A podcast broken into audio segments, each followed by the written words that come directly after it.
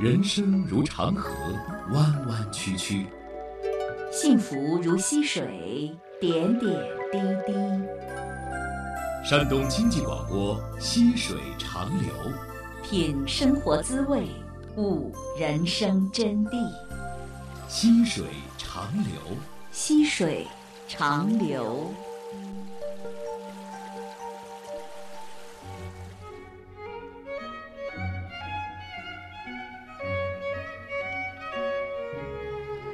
雨水落在干枯的土地上是一件很奇妙的事儿，不是吗？它洗净树叶，让大地新生。我认为，我们都应该把自己的心完全洗净，就如同树木被雨水洗净一样。因为我们的心被多少年以来的尘土厚厚的覆盖着，那些尘土就是我们所谓的知识和经验。让我们调转自己的视线，向内看，看向自己的心灵。家庭幸福的秘诀，事业成功的法宝，就在我们的心中。这里是和您一起进行心灵探索的溪水长流，我是主持人溪水。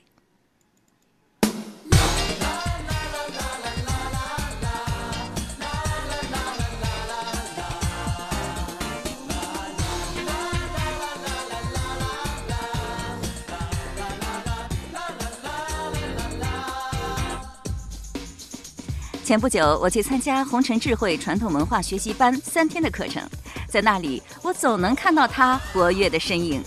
在课程的间隙，他不是在做课程的主持工作，就是在引导大家跳舞、唱歌。用这个团队常用的一个词儿，这叫热锅。做菜前要先热锅，上课前也要先热锅。他就是引导大家热锅的领舞者。他是谁呢？他是一位只有二十六岁的年轻老板，能歌善舞，被红尘智慧的导师胡总誉为一颗好苗子。他到底是不是一颗好苗子呢？你来听听看吧。本期节目嘉宾呼超群，呼是呼喊的呼。多才多艺的主持人你好，你好。我觉得你又能歌又善舞，还能够主持节目，真的是多才多艺。好像现在很多家长培养孩子就是往这个方向培养的，希望自己的孩子多才多艺。不知道你这些才艺怎么培养出来的？有没有经验可以给大家介绍？因为我是农村的孩子嘛，在很小的时候，就家里边特别穷的时候，那时候有那个黑白电视机。当每次看到黑白电视机上的那些跟自己年龄差不多大的那些小朋友，然后在台上载歌载舞的时候，心生一种特别羡慕的那种感觉。但是这种羡慕的这种种子，在自己的内心当中种了将近是十九年。因为农村那时候的教育条件根本都没有特长班，所以呢，那时候就一直有这种儿时的梦想。说白了就是儿时的梦想，未来的方向。长大之后就立志，我一定得去学。就是自己在长大了之后，在十九岁的时候，当时在郑州，那时候呢刚毕业，这时候自己挣点钱，然后花点这个学费，然后就去学自己想学的东西，然后就成为了现在的这个样子。对，呃，那你对自己现在这个样子满意吗？这个是现在目前是非常满意的，因为爱好也好啊，或者是事业上的挑战也好，都是自己的选择。因为你选择了，你坚持去做了，最终呢，你做出来的自己想要的自己就可以了。就是你现在做的是自己最喜欢的职业，最喜欢的工作。对，是的。工作与爱好是完全一致的。完全一致。对，完全一致。你说到这儿，你对自己的现状很满意，但是大家还不知道你的现状是什么样的，不知道你从事的是什么样的工作，把自己给大家介绍一下。呃，简单做一下自我介绍。我呢是一个九零后的一个创业者，现在目前所创的事业呢是艺术培训机构，开设的有街舞班、流行舞班、拉丁舞、民族舞以及这个画画班。然后后期呢还有这些钢琴啊、跆拳道啊，就是所有的跟艺术有关的，是定位于乡镇市场。你的这个艺术培训机构在哪里呀？在河南的濮阳的一个乡镇，叫文柳镇。我最终想要实现的，其实还是偏远的一些乡镇，比如说山区的这些孩子，他们的条件都比较落后一点，所以未来我们还是真正要帮助偏远的孩子实现艺术舞台这个事儿。创业的过程当中肯定也不是一帆风顺的。不是一帆风顺的人，也应该能占到百分之九十以上。然后呢，像那些一帆风顺的，应该也就是在百分之五以下。你就像我这种类型吧，我一开始在创业的时候是挣钱了，最后呢又赔钱了。赔到钱的时候，赔到什么程度嘞？赔到员工工资发不起。我们家的员工工资呢，三个月不发工资的，当时应该在十个人左右。然后半年没发工资，就是跟着自己时间长的一些员工，半年没发工资，应该还得在四到五个人。然后像那些一年不发工资的，还有那么一两个人，就苦到这种程度。因为当时为了去坚持，我坚信这个培训行业能够帮助到别人，其次呢，也能帮助到我自己的团队，也能帮助到我本人。当时是生源不够吗？所以造成经济上的困难。我讲的这个是我们培训公司的那些事儿嘛。培训公司我们面对的都是各个企业，当时培训完之后结账结不下来。其实我们培训一天的出场费呢是一万块钱，并不低。但是呢，客户量是有限的，是第一。第二呢，就是你培训完之后，人家会说呀，月底再结账吧，或者呢是他们会说这个下个月走账的时候再结账，就是这种情况多。因为培训行业在这几年大势在不断的下滑。很高端的这些培训公司的价位，比如说从一开始讲课一场是两万块钱学费呢，都降到一两千块钱，就降十倍的去降。然后这种新型的这种公司呢，就很难立足，结账的时候就特别难。那后来企业管理公司也步入正轨了，也也盈利了吗？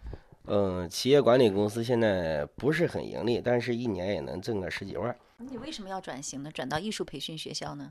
艺术培训学校呢，毕竟是儿时的梦想。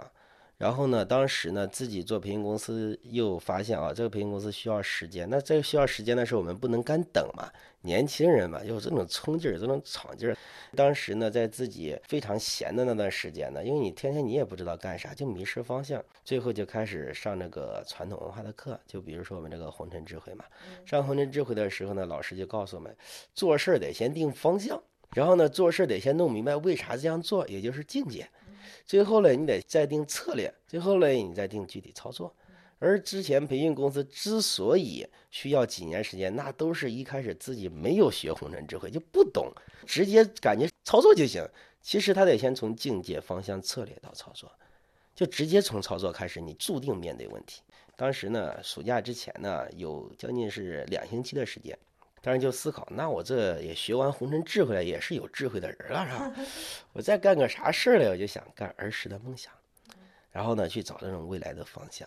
当时呢身上其实只有两百块钱现金，就这两百块钱现金呢，我就去干这个艺术培训机构。当时呢我在办公室呢思考了整整三天三夜，就没出办公室的门饿了话嘞就叫点外卖，或者让同事带点东西，然后呢睡就在沙发上就睡了。这三天三夜呢就把这个。境界、方向、策略、操作，让他画这样一个金字塔，就在白板上就这样看，看了整整三天三夜。然后呢，所有的方案出来了之后呢，我就想，这没钱咋弄啊？对吧？干个艺术培训机构，我规划的就是在这几年下来，第一个肯定很重要，因为未来要走这个加盟模式，面积肯定不能太小，得要至少在五百平方左右啊。当时也没钱，就这两百块钱，咋办嘞？我一想呀，毕竟学过智慧，我得通过智慧来面对当下这个问题。然后呢，当时我就想，这个事儿能帮助的到底是谁？最终受益的其实是农村的孩子。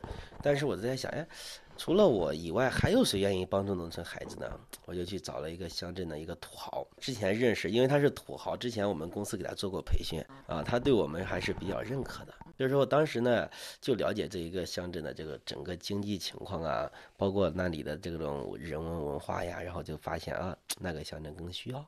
找那个土豪的时候，当时就问他一个问题，我印象非常深刻，因为我在请他吃顿饭嘛，就两百块钱。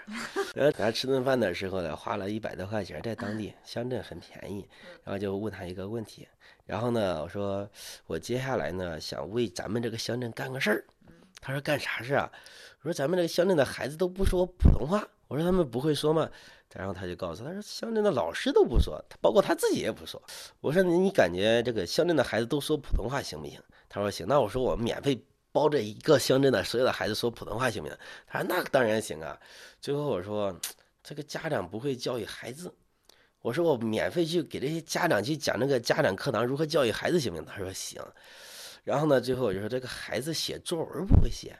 这个写作文呢，其实是非常简单的事情，但是在乡镇的这些老师呢，他们在引导作文的时候呢，就发现了一个现状，比如说写一个我的父亲，孩子写父亲的时候，写出来那种感觉就非常干巴巴的，比如说多高啊，多黑呀，后来之后什么学历啊，或者是务农啊，完了就特别能干，不知道咋写。当时我就给他讲，我们以后在辅导孩子写作文咋写嘞？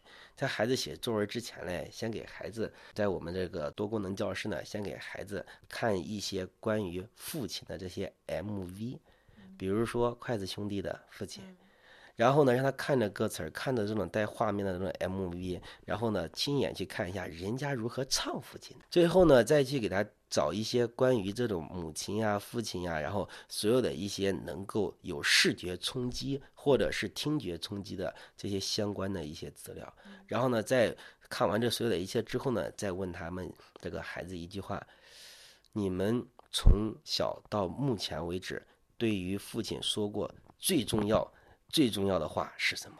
而且到现在一直让你印象深刻，然后给他发一张 A4 纸让他写。最后呢，再发一张 A4 纸，然后父亲从你刚开始记事到现在为止，他跟你说过的最重要的话，或者是这个让你刻骨铭心的话，然后是什么？然后都有多少句啊？你就写到这张 A4 纸上。然后我们再发一张 A4 纸，然后从小到大你和父亲之间，呃，连接的那些事情，让你一直念念不忘，好的呀，不好的呀，然后那种比较感性的呀，或者是那种就是比较，比如说父亲打你了，就各种。然后呢，就让他们写这种事件。最后呢，我们再开始写。好，现在开始写我的父亲吧。当时那些孩子写出来那种作文，我就给他讲，你就试想一下，孩子把这种真实的体验，然后呢写下来之后呢，在写的过程当中，我们再给他放一个关于父亲的背景音乐。然后呢，孩子写出来作文呢，在我们过去那些朋友那里见证过，基本上让这个语文老师看的哭的稀里哗啦的，因为他从来没有见过一个孩子能写出来这么真实，而且能够打动人的。作文真是的是最动人的。对，基于这个条件呢，我就给我们这个未来的合伙人嘛，因为那个土豪得跟他合伙，我没钱。然后呢，我就把这所有的这些我能够想到的，我完全筹备好的东西全部都告诉他。告诉他之后嘞，当时也喝酒，酒过三巡啊，是吧？这个都是男人，酒过三巡之后呢，就比较直接，说真话就是。他就说：“那你需要我干啥嘞？”我说：“你看啊，这个面积我得需要个五百平方左右的房子，你能帮我找一个不？”当时他就指着对面那栋楼说：“这栋楼是我建的，二楼呢，我准备干商场。你这样一说，商场我不干了，整个二楼你看够用不？有五六百平方。这条信息你是不是早就掌握了呢？呃，其实这条信息早就掌握。这个是，呃，像我们做企管出身的嘞，对所有的这些筹谋的时候，其实是前提。我们真正要做的事情是啥嘞？有一个古话是这样讲的，就是军队未动，粮草先行，前期的工作要筹备好。”然后未雨绸缪，通过谈话，通过一系列的过程，达到了你个人的目的。实际上，你已经把局布好了，是吗？对对对，因为我经历过创业失败，也见证过很多企业越来越成功。做顾问的时候，所以说我就在自己要去做这个事的时候，我想，第一，一定要找一个有爱心的合伙人。就是我有爱心，你有爱心，大家的爱心绑定在一起，然后愿意去释放给这个农村孩子，让农村孩子体验到爱的情况下来，我们首先得把这个所有跟孩子有关的事儿给他列出来，因为他比较有爱心，我也比较欣赏这样的土豪，因为土豪有完钱之后不干好事的人多了，然后就发现，哎，他有完钱之后他干好事儿，他给我的感觉嘞，他很豪，但是不土。你像你出生于农村哈，很多农村的孩子，他呢。在学习阶段的时候也会很努力，他的努力的原因之一就是要脱离农村，不要再回去，能够过上和城里人一样的生活，扬眉吐气，或者让父母面子上有光，混出个人样来，在返回乡里的时候让大家刮目相看，让自己有面子，这都是自己奋斗的一个动力，或者是让自己很有钱，开着豪车回家，那多有荣光啊，是吧？好像你一直在提，为了帮助别人，为了帮助别人，好像有这个。念头的人很少的，你怎么会这么想呢？为了帮助别人，而不是实现自己的价值，或者是让自己变得有财富、有面子。因为很多人在做事的时候一心为了挣钱，当你去帮助别人的时候，别人才愿意给你钱。经商是挣钱，这个没错。但是你如果你做的这个事儿不能帮助别人，别人是不可能给你钱的。举个例子，我们为什么很多人去医院交钱的时候，从来没人讨价还价？因为他在帮你做手术，你没办法给他讨价还价。这医院就是一个活生生的例子。就是在帮助人这条路上，你一旦走下去之后，你会体验到，哦，原来经商除了一味的钻到这个钱眼里、掉到这个钱眼里以外呢，你还有很多过程需要去体验。你比如说，看到孩子变化啦，看到他们家庭幸福啦，看到这个家长对你的一些评价啦，你会发现，哦，原来创业是这么回事儿。但是你突然间发现，今年你一算账，你只是多了这个几十万或者几百万，或者你未来多了几千万，或者是你做几个亿。但是你少了中间这个过程之后，你会发现钱已经给你带来不了你刚开始那些客户给你的那些微笑啊，孩子那些幸福的表情啊，那种感觉是永远没法比的。如果单单只为了钱的话，这个过程就没有乐趣了。对，创业是必然会挣钱的。但是你的前提得成功，但是成功的前提呢，你就得必须得到客户的认可。所以你前期，你把所有的一些焦点都放在服务客户上，服务好孩子嘛，服务好孩子的这些家庭嘛。我们未来能够让每一个农村的家庭都幸福起来，然后呢，我们肯定在农村有成就，有成就了之后，顺带挣点钱是必然的。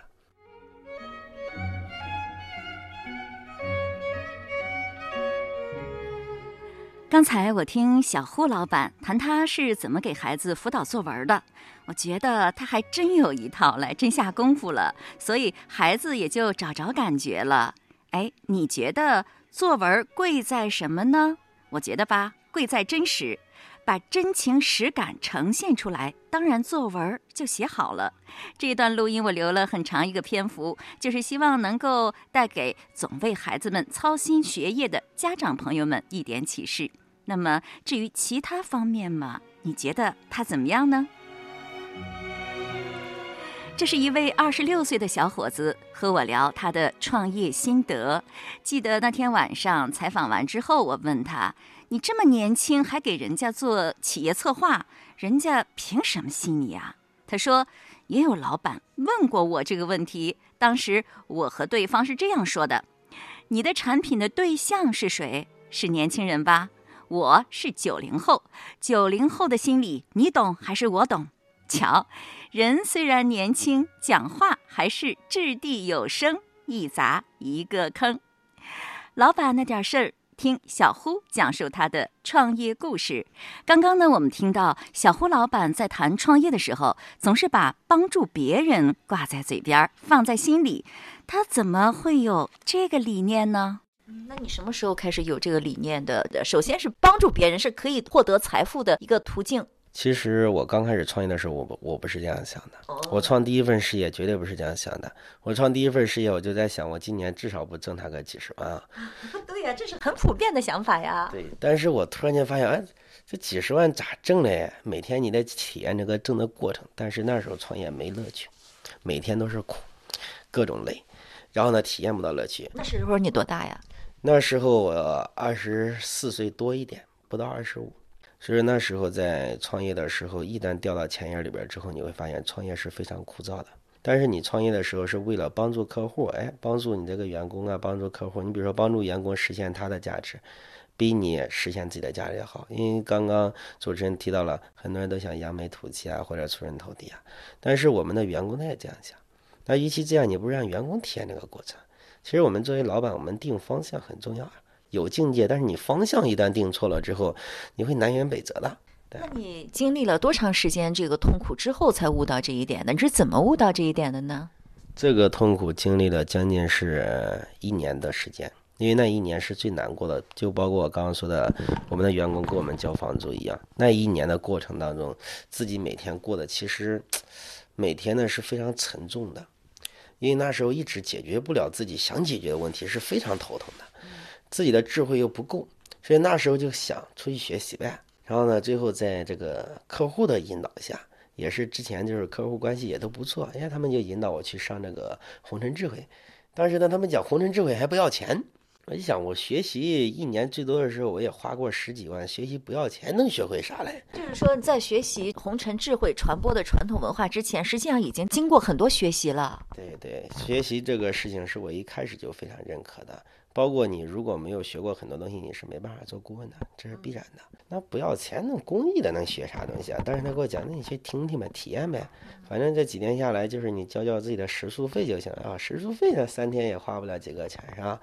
然后就去了，去了之后嘞，我突然间发现，这三天下来，比过去所学的一切东西都管用。因为我们的师傅呢，他是自己做企业，一年做几个亿的产值，然后呢自己学习呢更厉害，他学习费用加起来两百多万，就是他自己又花了很多钱学习，自己又把自己的企业能够做到自动化运转，然后自己非常轻松，当了一个非常轻松、非常成功的老板。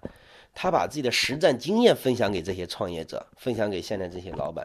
你说你有点生活，不是很正常吗？所以呢，经历这个过程之后呢，我就开始深思。我当时上完红尘智慧之后，第一期上完红尘智慧，我就深思一个问题：胡导是怎么成为大家心目中的胡导的？然后呢，我当时想了很久没想明白。胡导导游导什么？胡导呢，是我们红尘智慧的创始人，他的名字叫胡金忠。我们呢都叫他这个胡导，也可以说是乱导的导演。但是他的乱导能够让你更加清晰，因为他讲课跟其他人讲课不一样，就是每天跟玩似的。然后我们以前上课都得非常正规、非常严肃的啊来在那听课，哎，我来学习的。但是在他的课当中，我来玩的，随便给你讲两句就行，因为他讲两句就是对你来的这种实战经验的这种提示，对你未来人生方向的一种提示。说当时我回去之后就特别敬佩胡导，我说未来我要做这样的人。但是我就在想研究当下的问题，胡导是如何成为大家这种学员当中心目中的胡导的？特别神圣啊！导师是吗？姓胡，呃，是一个胡导师，是你们的老师。对他姓胡，是我们的导师，我们都简称为胡导。然后呢，当时我就在想，怎么才能成为你的胡导？当时我就想，哎，你得做布施，因为胡导跟我们没要学费啊。他这种讲的课的内容呢，在市场价来讲，至少值两万一堂课三天，就是给布施，就是给是吗？对。所以当时我就在想，为了提高这个名声，还有包括这个什么影响力等等，我就回去毅然做了一个决定，我说我接下来要干胡超群三十天布施之旅。三十天不收费，免费艺术培训吗？三十天不收费，免费干这个企业员工内训。因为我那时候在这方面是非常非常擅长的。结果呢，就发了一个通知，两个小时的时候呢，报了四十八家企业，整整耗费了我三十八天的时间。每天早晨六点开始，然后呢，每天晚上结束的时候，最晚的时候在三点做，但是第二天早上继续。然后做完这个事了之后，就突然间发现，哦，原来这样白白的去。给别人免费培训是这种体验，当时就发现自己的这个能力增加，现在这种能量就上升了，就是没有负面的东西了，你全身心你都是正能量，然后的话你也不消极了，然后你遇到事儿你也不急了，然后遇到事儿你也知道怎么解决了。就固然就是把自己给修复了一下。大家听到这儿可能会感到很奇怪，你免费给大家做了三十八天的企业培训，让我想这只是一个手段，通过这种方式来扩大自己的宣传。看似是一种手段，但是呢，大家当时都知道我们在当地的定位，我们一天的出场费内训是一万块钱，他们就想你这样不要钱，就是之前没成交的客户都来上，然后呢，还有一些就是客户中的这些客户，就是他们的一些朋友，就换句话来讲。在白白三十八天呢，你就把自己给推出去了。你还说自己在心理上也蛮有收获的，在个人成长上也蛮有收获。因为当时自己没要钱嘛，讲出来其实也非常简单，非常容易理解。就是当你不要钱去帮别人做这个培训的时候，你会发现，你没讲的每一场内容，然后以及你没讲的每一个环节，或者是每一句话，你在设计的时候，你那种心是非常平静的。你不是为了挣钱而去帮他做这场培训的时候，你会发现，你把这个钱放一边了之后了，你在做事的时候，你内心是非常平静。一个人只有在内心非常平静的时候，你才能够真正的去突破自我或成长自我的。就是说，你当收企业钱的时候，你内心是有挂碍的。比如说，你拿钱你得办事儿，就跟你今天吃人家的饭你嘴软一样。不收钱了，你心里没有挂碍了，发挥的更好。对，可以这样理解。当时而且每天不感觉到累。整整三十八天下来，每天睡觉时间很短，因为每天就就出自于各个宾馆，然后的话呢，各个会场，然后今天可能在这儿，明天在这儿，但是当时的收获的鲜花是最多的，记得最多的一次将近是十束鲜花，因为每一次去去的一些企业不一样，所以说每天呢，就是给自己心灵非常平静的时候，你会发现自己的这种培训技能啊，包括在专业方面的角度去考虑啊，你提升空间就发现哦，原来是这样提升的。他们想培训啥嘞，我们就培训啥。有的人想要这个团队执行力，有的人想要这个团队精神，有的人想要这种团队干劲儿，有的人呢想要这个团队明确目标啊。为什么在自己平静的时候又能成长？因为他们的要求实在是太多了，他们的每一个要求都是在助你成长。在你无偿付出的时候，其实收获也是非常大的。对这一块，在收获上来讲，真的非常大。除了鲜花、掌声以外，就是个人的一些成长。然后呢，当时呢，就是跟随着他们所有的一些要求去走。然后，但是呢，这样的一个意外收获在哪呢？就是你会发现，过完这个年了之后嘞，到第二年你从来就没缺过单子。那么从这件事上，你总结出的经验是什么？能不能给大家归纳一下？未来如果是创业，或者是你想创业，或者是你在上班的时候等等，然后你可能都会遇到一些瓶颈。其实一个人在遇到瓶颈的时候呢，你只要真正的走出去去学习。你可能你会发现哦，你在学习了之后，你会有全新的一些认知，包括对市场的认知、对自我的这些认知。通过学习提升自我，然后呢，你再去突破瓶颈，其实是非常简单的。你不走出去学习，你就永远活在自己的世界；你走出去学习了，你就活在所有人的一些世界，就看你跟谁学了。嗯。刚才说办这个艺术培训机构的时候，有一个大的指导思想，而且让自己研究了好几天，就是什么境界、方向，还有策略、操作。那您能不能大致的解释一下，这是个什么东西啊？这个是一个经商的秘诀。为什么这样讲呢？境界是啥呢？境界就是你最初的那一个，说白了就是你做这个事儿是为啥？为了谁而做？为了谁而存在？这个事儿成了之后呢，是帮助谁的？这就是在境界方面。就是我们如果去创业，你比如说你要去卖个所有的这种护肤品也好啊，你包括卖这种面膜也好，或者是你卖的这种家具也好等等，无论你干什么行业，你都得挣钱。但是要想挣钱呢，你都得想想，你除了挣钱以外，你这个产品能帮助谁？为挣钱而挣钱不可以啊！为挣钱而挣钱是可以的。你就想一件事情，你今天这个挣钱的这个事业呢，不不能帮助人，那谁会给你钱呢？首先你能帮助到别人，别人才愿意为你付出。呃，我不知道咱们所有的一些听友有没有想过这个问题，就是我们经常说的一句话，在这个生活中，就是我印象当中哪一家饭店味道不错，我印象当中哪家服装店的那个服装不错。我印象当中，我印象当中，我印象当中，其实客户买东西永远凭的是印象，而你这个境界呢，就是落在他心目中那个印象，就是你这个境界一旦出来了之后，你就会发现，哦，原来你接下来方向、策略、操作都是围绕着境界走的，因为我们先出境界，跟着境界找方向，跟着方向定策略，跟着策略去研究你的具体操作。方向和方向和你这个境界又有什么区别呢？你举个简单例子，咱们得吃饭吧，每天。吃饭是为了啥呢？饱了，然后干活儿啊。对，那你就想想，吃饭是为了吃饱，那你去哪能吃饱嘞？买东西自己回家做呀，或者饭店呀，都可以吧。饭店就是方向嘛，就是咱们吃饭是为了吃饱，但是得想，哎，我去哪吃能吃饱呀？去哪儿就是方向，嗯，比如说去菜店买菜回来，买肉回来自己做。对，你看你去菜店，然后呢，菜店就是你的方向哦。所以说呢，是跟随着境界，境界出方向，跟随那方向呢定策略。你比如说你咋去啊？你是开车去啊？你还是步行啊？这叫做策略嘛。具体操作是啥嘞？那我几点去啊？然后我是在做饭前半个小时去啊，还是这个前二十分钟去啊？然后离得有多远啊？对吧？哦，那你这个艺术培训机构的境界就是想让农村的乡镇的孩子学到艺术，是吗？对。然后你的方向呢，就是要做一个艺术培训机构，可以实现你这个境界。对。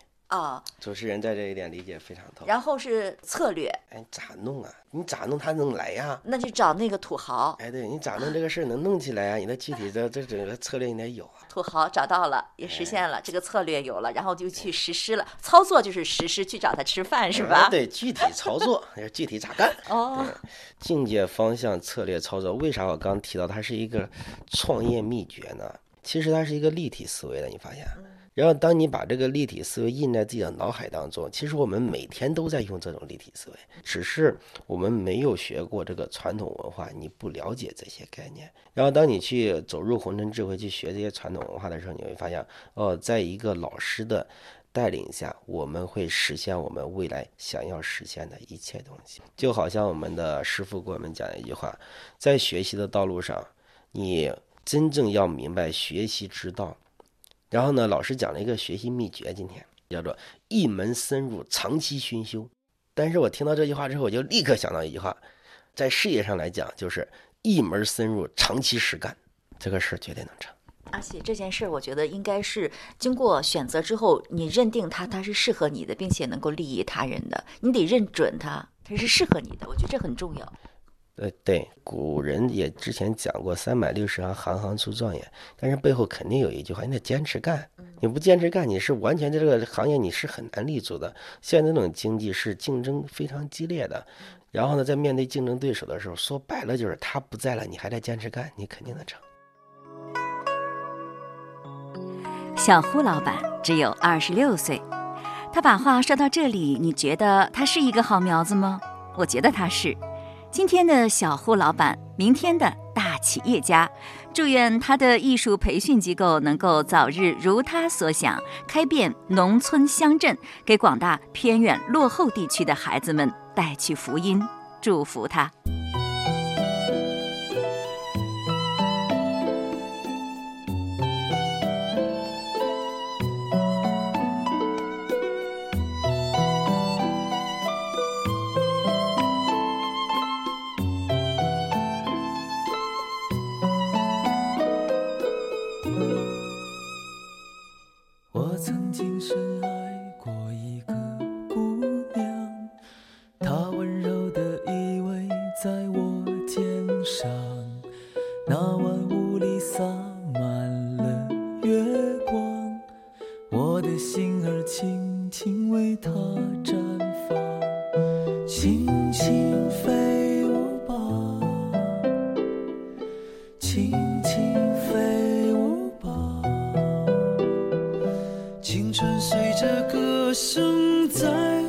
飞扬我忍不住把爱恋对他讲我以为他会一直在我身旁我以为爱想永远那么长在一个月光淡淡的晚上他去了一个我不知道的地方轻轻飞舞。轻轻飞舞吧，忧伤随着歌声在飞扬，我忍不住想把思。